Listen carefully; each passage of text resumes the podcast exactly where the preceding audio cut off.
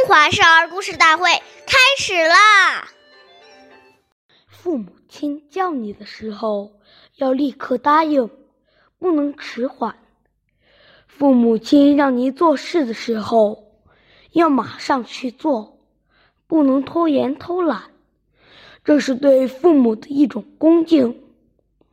岁月易流逝，故事永流传。大家好。中华少儿故事大会开始了，讲述人郭文波，我来自金喇叭少儿口才钢琴艺校。我今天给大家讲的故事《孟宗弃竹》第一集。楚国呀，有个叫孟宗的孝子，对母亲照顾得十分周到。一年冬天，孟母突然病了。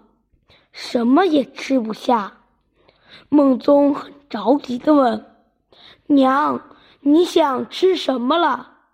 孟母说：“我只想喝一碗新鲜的笋汤。”孟母听完，马上跑到屋后竹院，四处挖掘，希望能找到竹笋。可是，在冬天，哪里有竹笋呢？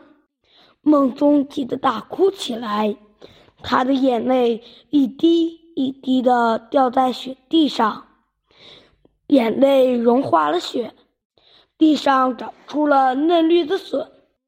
原来孟宗的孝心感动了上天，天帝很佩服他，满足了他的心愿。下面有请故事大会导师。王老师为我们解析这段小故事，掌声有请。听众朋友，大家好，我是王老师。刚才这个故事呢，讲的很有道理。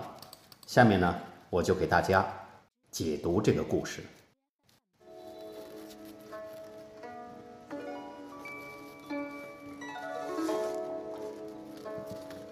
孩子对父母讲话的态度。对孩子的一生影响很深远。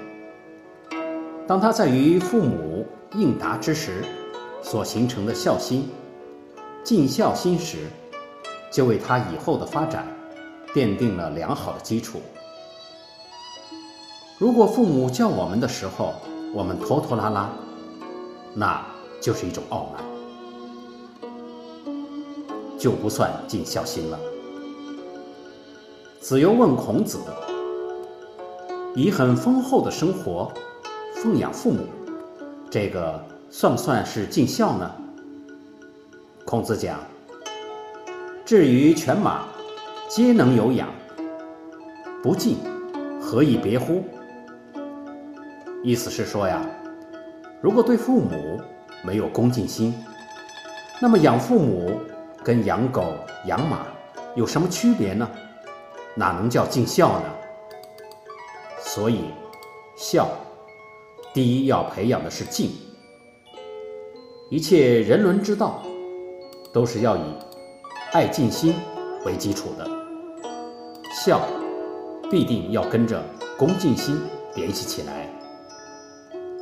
当一个人在家里养成了这种对父母温和和柔顺的态度与恭敬的存心后，那他踏入社会。他的这种修养，一定会引起大家对他的重视和尊敬。这种尊敬的存心，就是他幸福和成功的源泉。谢谢大家收听，我们下期节目见。我是王老师。